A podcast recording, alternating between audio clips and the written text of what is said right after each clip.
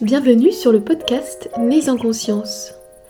Je suis Cécile Dessart, musicienne et professeure de yoga à Bruxelles. Il y a trois ans, j'ai découvert l'univers des yoga doula qui a bouleversé ma perception de l'accouchement et de la maternité. Cette formation au cœur de la vie m'a permis de faire des choix en conscience pour accueillir au mieux mon bébé. Depuis, je souhaite rendre accessible à tous des témoignages positifs d'accouchement naturel dont la physiologie a été respectée. J'espère que ces récits spontanés et authentiques vont vous inspirer, vous faire vivre de belles émotions et vous permettre de vous reconnecter à la sagesse et à la puissance du corps féminin.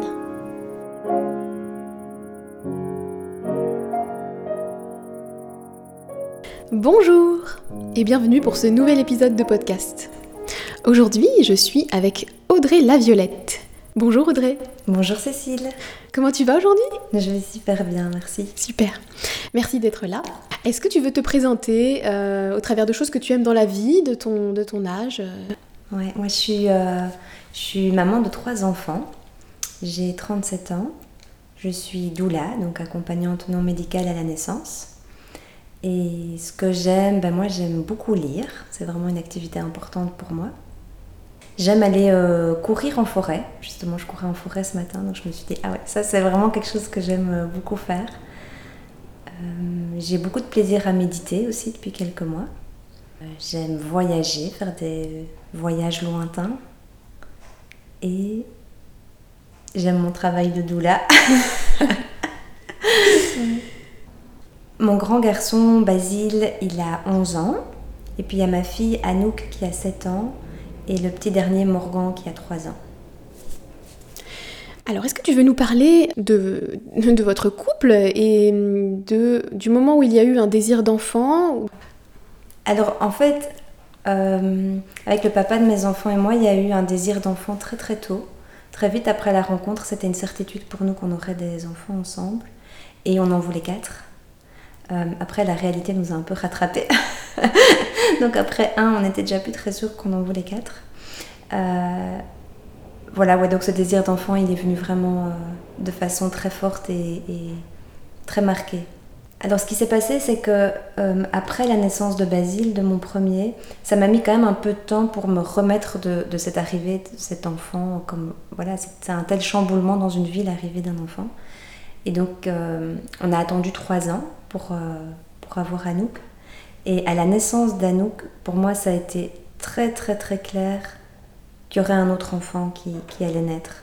Je me, je me, rappelle être sur le, le, lit, je venais d'accoucher d'Anouk, euh, elle était contre moi et on me transportait, enfin, on me faisait rouler jusqu'à la chambre de maternité. Et j'ai eu cette, ce message très très clair qu'un autre enfant allait naître de mon corps, allait sortir par ce même chemin en fait.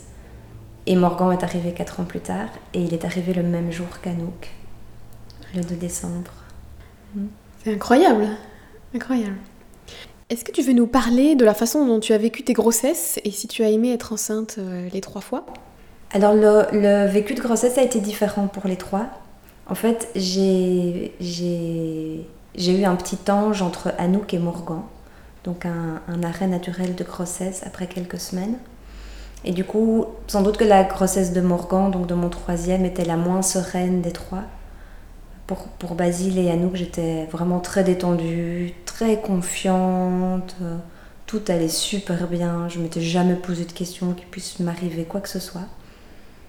Et pour Morgan, bah, c'est vrai que voilà, la vie m'avait appris que parfois il y a, des parcours plus compliqués. Donc c'est vrai que j'étais quand même plus inquiète pendant la grossesse de Morgan, mais aussi j'étais beaucoup plus fatiguée. Euh, je me sentais plus lourde. La fin de grossesse, j'avais presque plus marché tellement. Euh, j'avais l'impression qu'il allait tout le temps tomber. Ça poussait vraiment fort sur mon périnée. Donc c'est vrai que la, la, dernière grossesse a quand même été la plus fatigante et la plus intense. Est-ce que tu peux nous parler maintenant de ton cheminement vers l'accouchement naturel? Et pourquoi est-ce que tu as fait ces choix-là? Pourquoi est-ce que c'était important pour toi d'aller vers ce type, si on peut appeler ça un type d'accouchement? En fait, depuis que je suis toute petite, ma maman m'a toujours fait ce cadeau de me donner confiance dans mon corps et dans mes propres compétences. Donc déjà, je suis arrivée dans le projet de la vie, de donner la vie, avec cette, ce cadeau de ma maman. Et Franck et moi, on avait une amie euh, sage-femme, enfin c'est toujours une amie, euh, Gaëlle, qui est une sage-femme indépendante et qui nous racontait tout ce qu'elle faisait dans ses accouchements à la maison, etc., en plateau technique. Et on trouvait vraiment que c'était... Enfin, ça nous parlait beaucoup et ça nous appelait beaucoup. Et, et elle nous a orientés vers les sages-femmes d'Amala, qui à cette époque-là s'appelait pas encore Amala, donc c'était euh, Titou, Sylvie et Aline euh, à trois. Et puis ben voilà, alors du coup on est parti avec elle dans cette superbe aventure de préparation à la naissance par des sages-femmes indépendantes. Et ça correspondait parfaitement à ce qu'on avait besoin et envie d'explorer à ce moment-là. Et en parallèle, j'ai fait du yoga euh, prénatal. Et c'était aussi une très belle porte d'entrée vers prendre confiance en son corps et faire confiance à ses propres capacités pour donner la vie. Et pour, donc pour, pour Basile, pardon, on a l'accouchement a eu lieu à Sainte-Élisabeth en plateau technique avec, euh, avec Titou. Pour Anouk, on avait un projet d'accouchement à domicile, mais qui n'a pas pu se faire parce que j'ai fissuré la poche des os. Et je suis restée longtemps avec la poche fissurée, et donc on ne peut pas laisser une poche fissurée euh, pendant trop longtemps parce que le liquide amniotique est plus stérile. Donc il faut, voilà, il faut aller à l'hôpital et prendre des antibiotiques. Mais on, a accouché en plateau technique à Sainte-Élisabeth. Et Morgan, lui, est né à la maison avec Titou aussi. Euh, voilà, donc ce sont trois accouchements qui ont été très très beaux parce qu'ils étaient physiologiques et qui sont en même temps très différents en fait. Euh, c'était trois expériences différentes d'accouchement physiologique.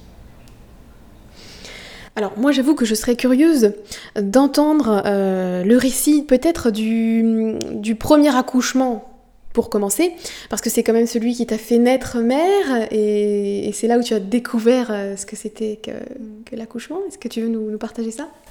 En fait, moi, je m'étais vraiment préparée en me disant, ok, l'accouchement, c'est genre le marathon de ma vie. Je suis vraiment pas sûre que je vais arriver au bout.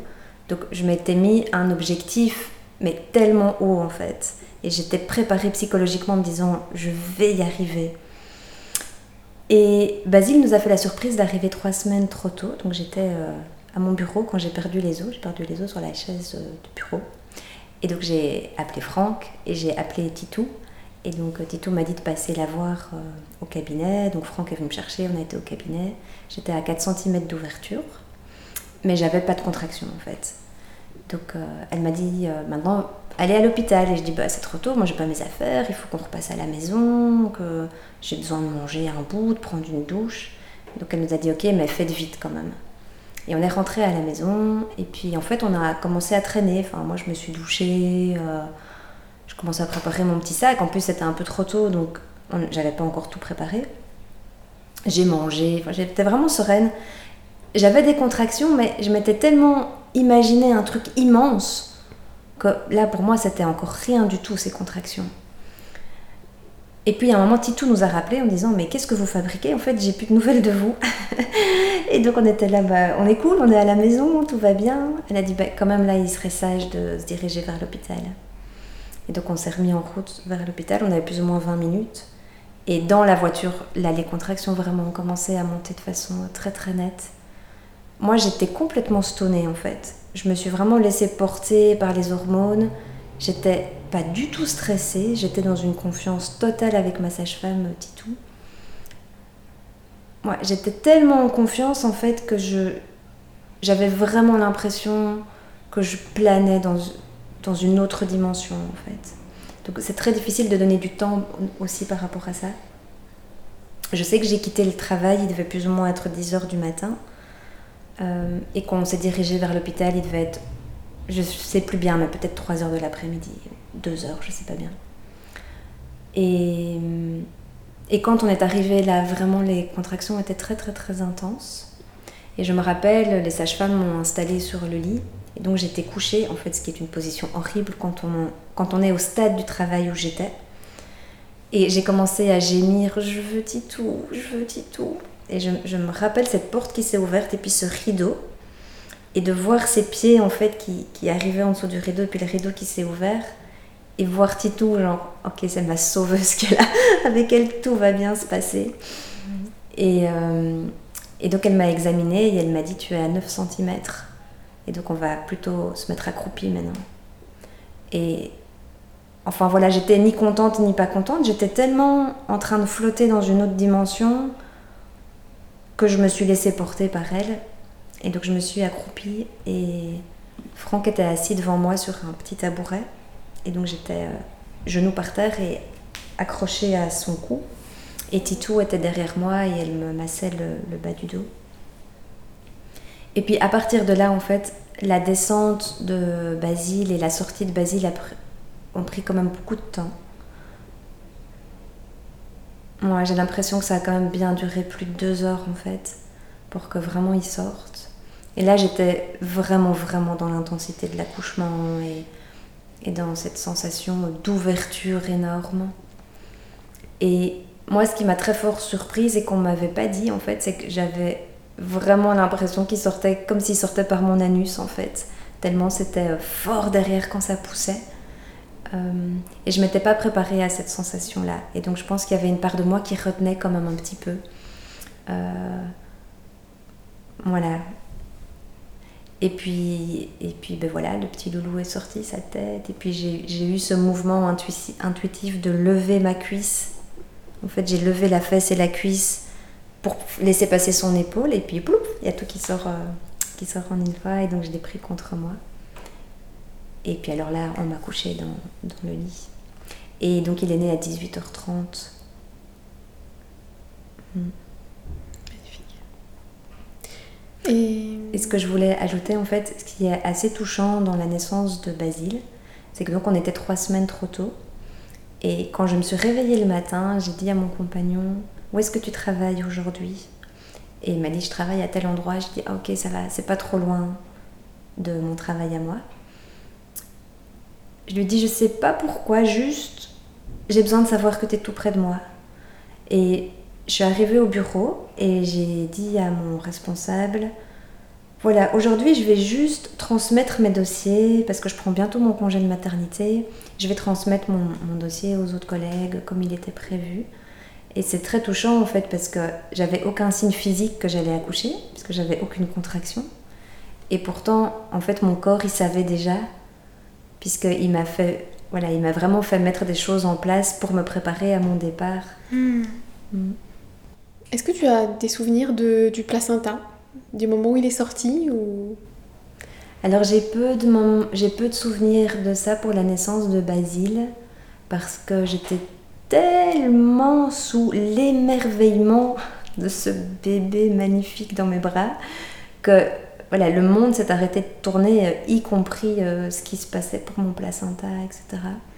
Donc je me rappelle qu'il est sorti et qu'on m'a invité à pousser, mais j'ai pas eu la curiosité de demander de le regarder par exemple. Par contre, pour mes deux autres enfants, là j'étais plus disponible pour, pour les autres éléments qui, qui se passent autour de, de la naissance hmm. de son bébé. Super, magnifique. On va parler aussi de ton deuxième accouchement si tu veux.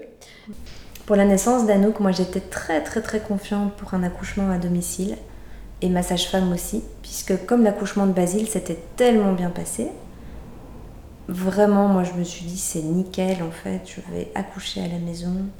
Et puis moi, j'avais pas trop aimé accoucher à l'hôpital, j'avais pas trop aimé... Euh, j'aime pas l'odeur de l'hôpital, j'aime pas l'ambiance, j'aime pas le bruit des autres gens. Donc j'avais très envie de pouvoir euh, expérimenter cette naissance à domicile et j'étais persuadée que c'était ça qui allait se passer. On avait tout préparé, on avait tout le matériel. J'étais très sereine par rapport à ça.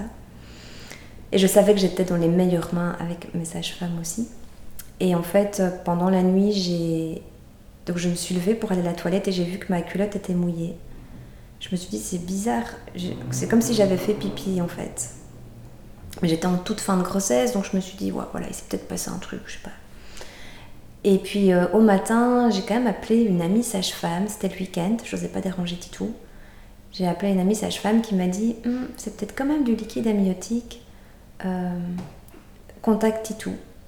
Et donc j'ai appelé Titou qui m'a dit va à l'hôpital faire un check, on va vérifier si c'est pas du liquide amniotique.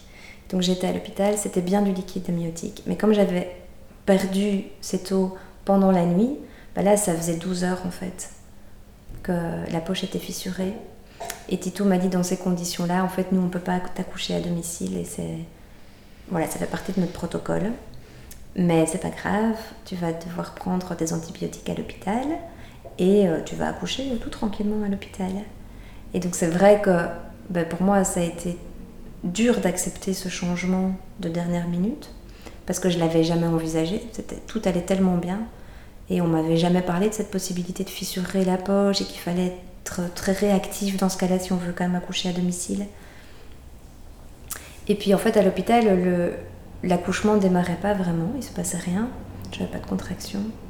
Et, et Titou m'a dit bah, il, faut, il va vraiment falloir en fait qu'on mette en route cet accouchement pour que maintenant ton bébé sorte. On savait pas si c'était une petite fille ou un garçon.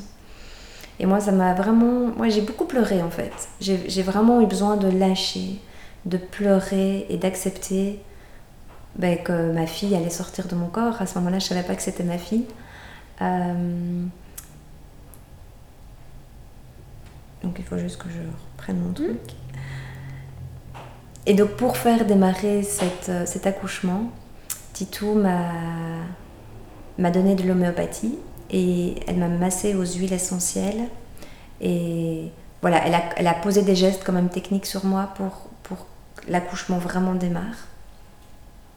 Et donc effectivement, c'est parti, euh, ça s'est lancé. Et une fois que ça s'est lancé, alors un peu comme pour Basile, pas tellement, ça n'a pas été intense pour moi d'arriver à 10 cm d'ouverture. Les vagues des contractions, je les gérais de façon assez relaxe. Je suis bien partie dans ma bulle aussi. Par contre, la sortie de nouveau, là, c'était euh, d'une intensité phénoménale. J'ai vraiment eu la sensation que la foudre euh, s'abattait sur moi et, me déchirait en deux en fait. C'est, je pense, l'accouchement le, plus intense dans la sensation de, de mon corps qui s'ouvre en fait. Euh. Et c'est vraiment le mot qui vient, c'est cette sensation d'être foudroyé euh, par un éclair en fait. Et, et puis Titou était accompagné d'une stagiaire, une jeune femme euh, avec une tellement belle énergie et je garde ce, souvenir d'elle assise à côté de moi en boule. Et elle fermait les yeux et elle me tenait juste la main. Et, chaque fois que j'ouvrais les yeux, je tournais un peu la tête et je voyais cette, jeune femme, en fait, tellement confiante, qui me, qui me, faisait confiance pour accoucher, qui me tenait juste la main avec, avec sororité. Et ça, ça me donnait confiance. Et j'ai accouché dans la même position que pour Basile, donc accroupie, sur les genoux avec mon, amoureux devant moi et Titou dans mon dos et puis donc cette stagiaire qui était euh, à côté de moi. Et en fait à la fin de l'accouchement, un moment Titou m'a dit écoute, maintenant son petit cœur il est en train de décélérer, il va vraiment falloir qu'on la sorte. Et donc ils m'ont ils m'ont prise, ils m'ont allongée sur la table, sur le côté, et j'ai vraiment dû faire inspirer, euh, bloquer, pousser, et en fait, moi, je savais pas du tout comment faire, donc je faisais. et donc, euh, elle m'a dit non, non, c'est pas comme ça. Elle m'a redit bien comment faire, inspirer, bloquer, pousser. Parce que là, il fallait. C'était le moment vraiment maintenant de, sortir euh, ma petite poulette qui, qui manifestement avait pas très très envie de sortir quand même. et donc, euh, voilà, elle est née un peu fripée, la petite chérie. et puis. Et puis c'était une très très belle rencontre et c'était juste très touchant bah, de voir que c'était une petite fille puisqu'on ne savait pas. Donc c'est un moment qui est très beau en fait, le moment où on accueille son enfant sur soi. Et puis bah, il est en position fœtale, donc il est en petite boule comme ça. Et alors on va, on va soulever la petite cuisse pour voir euh, son entrejambe et découvrir que c'est une petite fille. Et ça c'est un moment qu'on a vécu pour les trois et c'est un, c'est un grand moment de bonheur en fait, ce moment où tu, tu ouvres la petite cuisse et tu, tu découvres en fait euh, si tu tiens dans tes bras une fille ou un garçon. Mm. Magnifique. Et alors le troisième accouchement, il était à la maison? Alors Morgan, euh, donc là on avait pareil le projet d'un accouchement à domicile, tout était préparé, on avait tout le matériel. J'avais très peur d'accoucher très très vite. Ça c'était vraiment une inquiétude que j'accouche toute seule, que, que le papa n'ait pas le temps de revenir à la maison s'il est au travail ou que Titou n'ait pas le temps.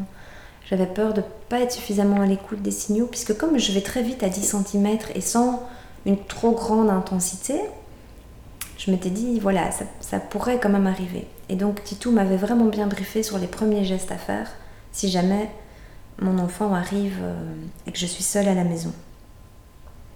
Et donc, il était prévu, je pense, autour du 10-12 décembre. Et le 2 décembre, c'est un samedi, et on fête donc l'anniversaire d'Anouk. Donc on invite des petites copines, mais je dis on va pas faire une trop grosse fête quand même. Moi je serai en bout de grossesse, je serai fort fatiguée. J'étais déjà très fatiguée pendant cette grossesse. Et le matin même, je sens des contractions en fait au réveil. Et je lui dis, toi mon petit loulou, j'étais sûre que c'était un garçon en fait. Je lui dis, toi mon petit loulou, t'as pas intérêt à arriver avant minuit. Donc tu peux naître à minuit une, mais tu ne naîtras pas le jour de l'anniversaire de ta soeur. Et puis j'ai dormi toute la matinée parce que j'étais, je sais pas, coup de barre quoi. Je me suis réveillée à midi, j'ai mangé un bout avec la famille. Et j'ai été déposer mon fils à 14h au Louveteau, à pied. Et pendant le chemin, j'ai vraiment eu une, énorme contraction en fait. Je me suis dit, ok, là, là c'est parti maintenant. Je rentrais à la maison, les petits copains étaient là. Et puis moi, en fait, j'ai commencé à rentrer en travail, à avoir des contractions. Et ma meilleure amie euh, était là, donc elle me tenait dans ses bras quand j'avais une contraction. Et à un moment, j'ai dit à Franck, écoute, maintenant il faut qu'on accélère le gâteau en fait. Il faut qu'on aille au gâteau parce que je vais pas pouvoir tenir beaucoup plus longtemps. Et donc il a vite sorti le gâteau, on a vite pris les photos avec moi derrière, en mode smiley, avec mon gros ventre et mes contractions. Et puis quand le gâteau a été fini, j'ai dit bon, moi je monte maintenant, j'ai besoin de me retrouver seule. Et j'ai appelé euh. Et en fait, euh, sur le temps de l'appel, j'ai eu plusieurs contractions. Et Titou m'a dit mais en fait, tu es vraiment en train de contracter maintenant. Enfin, c'est, on est vraiment en travail là, Audrey. On n'a pas quelques heures devant nous. Et elle m'a dit, j'arrive tout de suite. Et donc elle est venue et j'étais tout en haut. On avait une maison à deux étages. Et donc elle m'a dit, on va déjà descendre d'un étage. Parce qu'en fait, elle préfère qu'on accouche au rez-de-chaussée si jamais on doit être mm. évacué en urgence. On est descendu au premier étage et là, je me suis tout de suite mise accroupie, en fait, appuyée à un meuble elle m'a dit Ah non, mais ça va pas du tout. on va descendre au rez-de-chaussée en fait, parce que tu es en train d'accoucher. Et donc on est descendu et elle a dit à tout ce petit monde Écoutez, vous devez sortir maintenant, vous devez sortir du salon. Et donc les amis sont montés. Et puis on a appelé, enfin il y avait une petite copine qui devait partir. Et puis mon ami s'est occupé des enfants qui restaient, ils sont montés. Et je me suis installée dans le salon. Euh, c'était le 2 décembre et j'ai été me mettre à côté du radiateur en fait. Et je me suis accrochée au radiateur. Et, et, puis Franck a fait un feu dans la cheminée. Et puis les enfants commencé à partir. Euh, et puis voilà, j'étais en fait, j'étais tout de suite dans l'intensité. Elle m'a examinée, j'étais à 9 cm. donc la poussée a commencé. L'autre sage-femme est arrivée, puisqu'elles sont toujours deux pour la sortie du bébé. Et ce qui s'est passé, en fait, c'est qu'il y avait encore des gens dans la maison voilà, c'était un petit peu. En fait, on a été pris de court parce que, parce que mon fils était au louveteau et il fallait aller le rechercher à 17h. Mais il fallait donner les consignes à la personne qui allait aller le rechercher. Et puis il y avait ma fille qui était là avec mon ami et son enfant, mais donc quelqu'un d'autre devait venir chercher ma fille, mais on ne s'attendait pas à ce que tout aille si vite. Donc il fallait le temps que ces gens s'organisent en fait. Et je pense qu'il y a quelque chose au fond de moi qui retenait encore un petit peu, tant que tout ça n'était pas complètement clair. Et moi, je fais quand même pas mal de bruit quand j'accouche. Voilà, je fais des sons vraiment très forts dans les derniers instants. Et je pense que j'avais un peu la timidité quand même de faire des sons et que ma fille puisse m'entendre ou d'autres personnes qui circulaient dans la maison. Et il y a un moment où, voilà, les dernières personnes sont sorties, j'ai entendu la porte claquer. Et là, vraiment, je me suis dit, ok, maintenant je peux me lâcher. Et je me rappelle que là, j'ai vraiment commencé à, ben, à crier en fait, parce que voilà, c'était la, poussée. Euh. je me suis souvenu que ça faisait vraiment très très mal et que je disais ça fait mal, ça fait mal. Je me souvenais pas que ça faisait si mal. Et tout qui m'encourageait en me disant allez, tu peux encore, vas-y, tu peux encore aller plus loin. Et il est arrivé assez vite, à 17h, 17h et il était là. Euh, et puis elles m'ont couché dans le divan. J'ai mis Morgan contre moi. Et en fait, le placenta n'est pas sorti tout de suite. Donc, elles m'ont invité à reprendre la même position d'accouchement. Euh, elles m'ont fait des piqûres d'ocytocine dans la cuisse. elles m'ont invité à reprendre la même position d'accouchement. Et alors là, en fait, en reprenant la même position, bah, le placenta est sorti. Euh, et alors, bah, ce qui s'est passé pour Morgan, c'est que à peine recouché, on sonne à la porte. Et donc euh, Franck va voir. Et puis il revient au salon et je vois qu'il est un peu déconfit en fait. Mais bon, voilà, je voilà, mon bébé vient de naître. Euh, tout a été tellement vite en fait. Enfin, à 14h, j'étais encore en train de déposer mon fils au louveteau, il était 17h30. Enfin, tout a été tellement rapide qu'il y avait tellement d'informations à digérer en fait. Et quelques minutes après, on ressonne. Franck va voir, il revient dans le salon et il dit Écoutez, on a un petit souci. On a un feu de cheminée. Et donc en fait, on avait fait du feu et, il avait vraiment bien chargé le poêle parce que ben, savait qu'il y avait un bébé qui allait naître, qu'on était le 2 décembre, qu'il faisait super froid. Et donc il voulait que la pièce soit bien bien chaude, donc on avait fait péter le feu. Et on l'a tellement fait péter qu'en fait, bah, ça a pris feu dans la cheminée. Donc du coup, on a dû appeler les pompiers. Et donc cinq minutes après, il y avait un immense camion pompier devant chez moi. Il y avait nos deux fenêtres de salon grandes ouvertes. Il y avait cinq pompiers dans mon salon, deux policiers. Et puis tout ce monde qui rentrait, qui était là, Ouah Vous venez d'accoucher, mais c'est incroyable, bienvenue à votre fils. Enfin, c'était juste génial en fait. Et finalement, le feu de cheminée, c'était absolument pas grave. Et donc, ça a été presque un non-événement. Euh, voilà, mais en attendant, je disais à ma sage-femme, j'accouche à la maison pour être tranquille. je me retrouve avec euh, sept ou huit inconnus dans mon salon, et puis mes fenêtres grandes ouvertes, les voisins qui s'arrêtent, qui viennent voir par la fenêtre ce qui se passe. Et donc, euh, voilà, c'était, c'était un peu dingue en fait comme naissance, et puis ça ressemble tellement à la personnalité de Morgan, qui est un petit garçon tellement dingue, punchy, fou, fougueux. Et voilà, la naissance est vraiment à, son image. Un petit garçon qui déménage là où il passe. C'est magnifique. Magnifique. Si c'est ok pour toi, on va parler un petit peu du postpartum parce que c'est un sujet qui est important, je trouve. Le postpartum pour Basile, mon premier garçon, a été excessivement difficile pour moi. Parce qu'on venait de déménager dans une maison-appartement à la campagne. Donc on est bruxellois, on avait quitté Bruxelles. Et moi j'avais cette espèce de rêve de me dire Waouh, c'est trop bien, je vais aller vivre à la campagne avec mon bébé et l'homme que j'aime, la vie parfaite.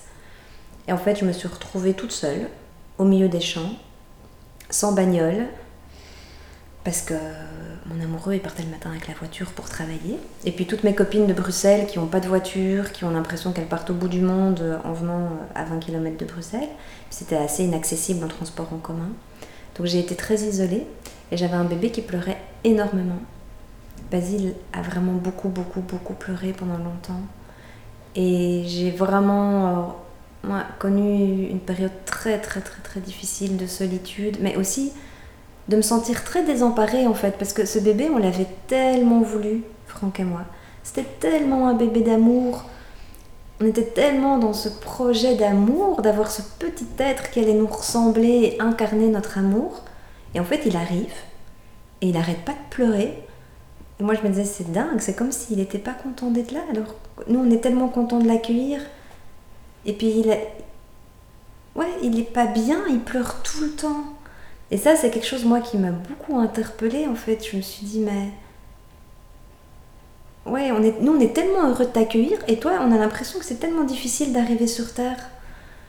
Et ça, ça a été un contraste pour moi qui a été difficile à accepter et à vivre. Après, j'avais la chance d'être très bien entourée encore par mes sages-femmes qui m'ont accompagnée en postpartum, donc qui ont pu mettre des mots sur cet atterrissage sur Terre et m'aider à bah, accompagner Basile aussi dans ce que lui vivait.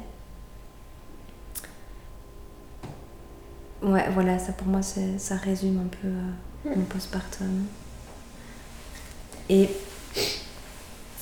par contre, pour Anouk, on avait déménagé, on s'était installé au centre de Braine-l'Alleud. Et donc, euh, ça a été complètement différent parce que j'étais euh, à proximité des commerces, de, des autres mamans de l'école, de mes copines. Et j'avais beaucoup plus cette sensation de pouvoir euh, circuler librement.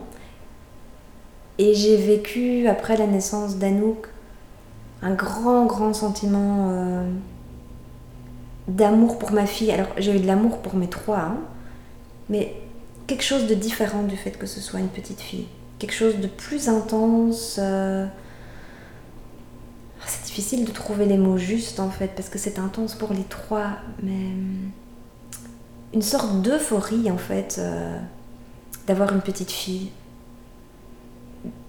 C'est comme une réincarnation de soi en fait, parce qu'elle a le même sexe, donc c'est voilà, ça va être une femme, donc ça a vraiment été une sensation différente pour moi d'accueillir une petite fille. Et j'ai vécu du coup le postpartum de façon plus sereine à long terme. Et en même temps, j'ai envie de mettre de la nuance parce que dans les jours qui ont suivi, j'ai quand même beaucoup pleuré en fait. J'ai beaucoup pleuré le fait qu'elle soit plus dans mon ventre et qu'on soit séparés. Il y avait quelque chose quand même avec toute cette naissance qui avait été euh, si déchirante en fait, avec cette sensation qu'on nous avait séparés de force, qu'elle voulait pas sortir et que moi je voulais pas qu'elle sorte. Et les jours qui ont suivi, ouais, j'ai beaucoup pleuré en fait cette séparation. Et puis après, ça a été des moments vraiment de joie. Mm. Et pour Morgan, alors c'est sûr qu'accueillir un troisième, c'est encore autre chose parce qu'il y a quand même déjà deux autres enfants. J'étais très fatiguée, comme j'ai dit, pendant la grossesse. Euh, j'ai reçu énormément de soutien des parents de l'école. Et ça, ça a été très précieux pour moi d'avoir ce réseau autour de moi. Donc ils venaient chercher mes enfants le matin pour les déposer à l'école, pour que je ne doive pas sortir avec Morgan ben, en plein hiver, dans les, voilà, dans les premières semaines de postpartum et que je puisse me reposer. Donc ça, on a vraiment eu euh, beaucoup d'aide. J'avais mieux préparé ça que pour le, le, premier et même que pour la deuxième. Parce que je savais comme je peux avoir ce sentiment de solitude et de fatigue en postpartum et que j'aurais besoin d'être aidée. Ce qu'on avait aussi fait, mais ça on l'avait fait pour les trois quand même, c'est euh, au lieu de demander des cadeaux aux gens, c'est demander de l'aide, donc des repas préparés, euh, demander de venir m'aider à, m'occuper de mon bébé, ou que je puisse prendre une douche par exemple, m'offrir une heure ou deux de, de bras pour que quelqu'un puisse prendre mon bébé et que je puisse euh, faire d'autres choses pendant ce temps-là. Ouais, donc j'ai vraiment eu la chance pour mes trois bébés d'avoir aucune déchirure. Non, j'ai eu aucune complication en fait en accouchement. Euh, voilà, j'ai eu cette chance immense. Je me l'explique pas en fait. Moi, ce qui me vient vraiment à l'esprit, c'est de dire Titou a tellement respecté mon rythme en fait qu'il n'y a pas eu de déchirure. Mais j'ai vu des naissances où on respectait le rythme de la maman et malgré tout il y a des déchirures. Donc c'est pas ça l'explication. Voilà, j'ai pas l'explication, c'est juste une chance que j'ai eu que ça se soit vraiment super bien passé pour les trois. Tant mieux, tant mieux. et on va passer maintenant à la dernière partie du podcast qui est d'éventuels euh, partages de, conseils, de choses que tu as envie de transmettre aux, jeunes couples, aux, futures mamans et papas, qui s'interrogent peut-être sur euh, cette option de l'accouchement naturel, en fait. Mm. Alors déjà, moi je préfère le mot naissance physiologique que naissance naturelle. Mm. Parce qu'en fait, il n'y a pas de naissance naturelle. On est des êtres sociaux je suis anthropologue de formation, mhm. euh, on est des, autres, des êtres profondément sociaux.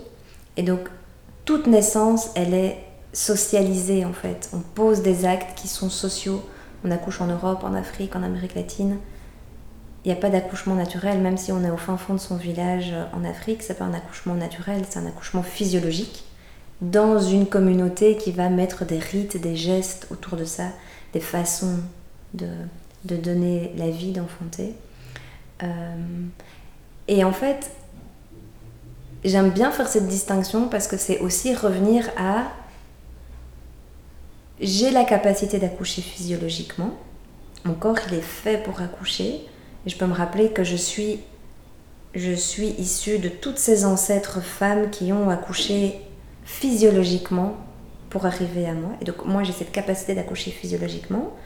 Mais j'accepte que je vis dans ma société qui est euh, Bruxelles ou voilà des gros hôpitaux où je sais que je vais être dans un contexte médical pour accoucher. Et même si j'accouche à la maison, je sais qu'il y a des protocoles qui vont s'appliquer autour de la naissance de mon bébé et de l'enfantement. Et pouvoir accepter qu'on peut accoucher physiologiquement dans un environnement moderne qui est le nôtre aujourd'hui, euh, c'est, je trouve, c'est hyper rassurant en fait, et c'est un beau cadeau que nous offre la modernité. Et donc c'est pour ça que j'aime bien faire cette distinction entre accouchement physiologique et accouchement naturel. Parce que quand on dit accouchement naturel, il y a un peu cette idée de... Je sais pas, j'accouche dans la forêt, ou je veux, je veux pas qu'on applique des protocoles sur moi. Et il faut pouvoir accepter qu'on est socialisé et qu'on vit dans un environnement mm. Qui, va, qui va nous imposer, quelque, qui va nous imposer, ou en tout cas qui va cadrer un certain nombre d'actes qu'on va poser sur nous. Moi, ce qui m'a, ce qui m'a aidé très certainement, c'est d'être bien accompagnée en fait. C'est de savoir que je pouvais déposer les aspects techniques à des personnes complètement compétentes.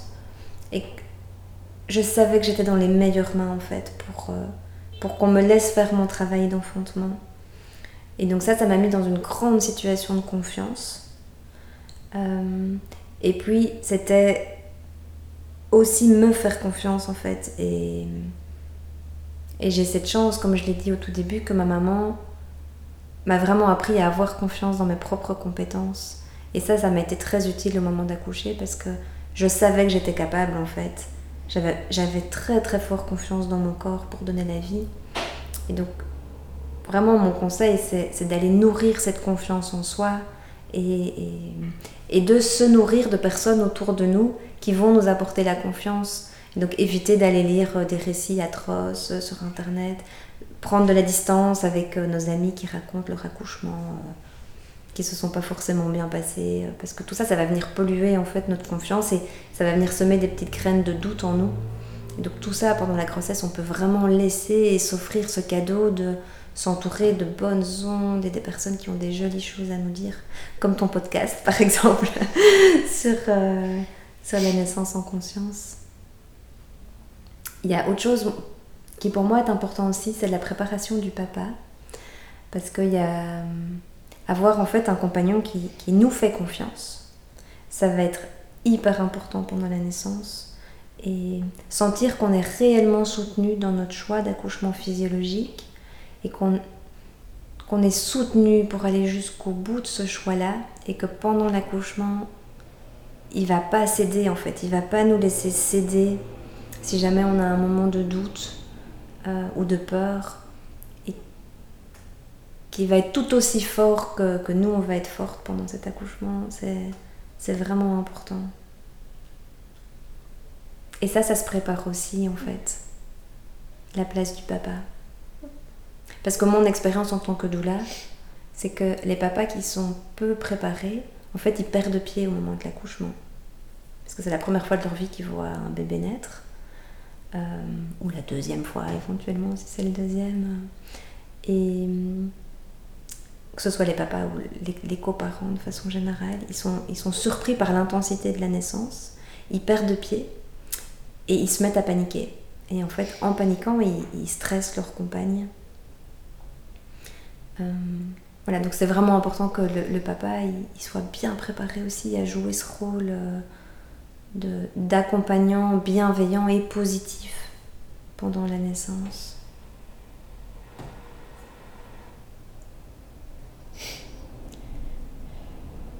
Il y a encore un truc auquel je pense. Euh, quelque chose qui est aussi, je trouve, très apaisant quand on, prépare l'arrivée de son bébé, l'accouchement c'est de se rappeler que 50% du boulot c'est maman et 50% du boulot c'est bébé. Et en fait, c'est se dire je suis pas responsable de tout dans cet accouchement. Et bébé, il est fait pour naître quoi. Lui, il n'a pas tout le mental que nous on a. Est-ce que je vais être capable, pas capable Est-ce que je vais y arriver? J'ai entendu une histoire avant-hier. Et donc bébé, lui, d'office, il va naître. Il va faire sa route en fait pour naître. Et donc aller aussi déposer notre confiance chez lui, c'est se dire il y a déjà 50% du boulot qui est fait. Et moi, mon rôle de maman, c'est de faire les autres 50%. Et en fait, on est une équipe, quoi. Et ensemble, on va faire 100%. Et un bon leitmotiv pour aller jusqu'au bout de son accouchement physiologique, c'est de se dire moi, ta maman, je vais pas t'abandonner en cours de route, en fait. Parce que toi, t'as pas le choix d'aller jusqu'au bout. Il y a personne qui va te faire une péridurale à toi. Et, et cette première aventure, en fait, moi, je vais la vivre avec toi jusqu'au bout de ce que je peux donner. Alors, c'est sûr que s'il y a un moment où on bascule vraiment dans la souffrance, il faut qu'on aide maman. Et, euh, et c'est pas l'objectif d'en sortir traumatisé, hein, donc il faut vraiment que ça reste une belle aventure pour les deux. Mais tant que ça va être une belle aventure pour moi, eh ben, je vais t'accompagner en fait jusqu'au bout de ce que tu vas vivre et on va le vivre à deux pleinement dans nos 50%. Et ça, moi, je trouve que c'est aussi une chouette motivation pour, pour, euh, pour se donner de la force et de la capacité d'aller jusqu'au bout.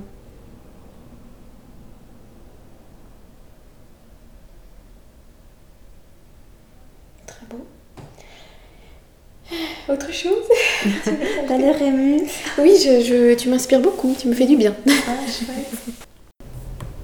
En fait, par rapport au choix de la péridurale ou pas de péridurale, c'est quelque chose qu'on va discuter avec la maman et on va aussi adapter notre discours en fonction de qui on a en face de nous et de sentir quelles sont les limites de chacun. Et donc, il y a des femmes qui ont des limites liées à leur enfance, à ce qu'on leur a transmis comme croyance, liées à leur parcours de grossesse, à leur parcours de femme, plein de situations qui font que la péridurale est une vraie solution euh, de, bah, de sécurité en fait pour la maman et, et pour certaines, entrer dans l'accouchement physiologique, c'est vivre une forme de violence à laquelle elles sont pas prêtes en fait, elles sont pas outillées ou qui peut provoquer du traumatisme. Et donc l'idée c'est pas à tout prix d'aller dans la naissance physiologique pour en sortir traumatisée. Et donc il faut respecter aussi les limites de chacune et heureusement que la péridurale existe. Moi, j'ai assisté à des accouchements où j'ai vraiment senti que c'était un soulagement pour tout le monde que la maman puisse prendre la péridurale. Et que quelque part, ça pouvait ramener de la sérénité, on pouvait revenir à l'amour, on on pouvait se reconnecter avec le bébé. Euh, et c'était un cadeau que la science, la médecine soit là pour, euh, pour aider ces mamans dans ces situations-là. Et en tant que doula, on va en fait, ce qui est important finalement, c'est que prenons la péridurale en conscience. C'est-à-dire, si je prends la péridurale, je sais pourquoi je la prends, je sais qu'est-ce que ça va impliquer de la prendre, quels sont les actes médicaux qui vont être posés sur moi et qu'est-ce qui va s'en suivre après, quelle est l'implication pour l'accouchement, pour mon bébé. Et donc, je vais faire ce choix complètement en conscience et non pas parce que je serais arrivée à 7 cm, tout d'un coup je trouve vraiment que ça fait mal, ça fait mal. Et que je me dis mon dieu si ça va encore être comme ça pendant des heures je veux pas. Et puis mon compagnon il a peur. Donc il me dit si vas-y prends-la. Il n'y a personne pour me donner du courage pour me donner la main et me dire que je suis capable. Bon allez je la prends quoi alors. Ça c'est des, c'est des choix qui sont qui sont moins en conscience en fait que quand on a vraiment l'occasion d'en parler avant la naissance et que la maman puisse bien réfléchir à ok, je suis prête à l'apprendre, mais ce sera vraiment bien réfléchi et dans ce contexte-là. Et je suis consciente du choix que je vais faire en prenant la péridurale. Merci beaucoup Audrey pour euh, ton partage euh, tout en authenticité et en douceur, je dirais. Euh, J'ai beaucoup apprécié t'écouter et euh, je suis sûre que nos auditrices et nos auditeurs euh, aussi. Donc un grand merci Merci à toi. et je te dis à bientôt. À tout bientôt. Merci pour votre écoute. On se donne rendez-vous dimanche prochain pour un nouveau récit de naissance. D'ici là, je vous invite à vous abonner au podcast et à me rejoindre sur Instagram pour ne rater aucun épisode. À bientôt!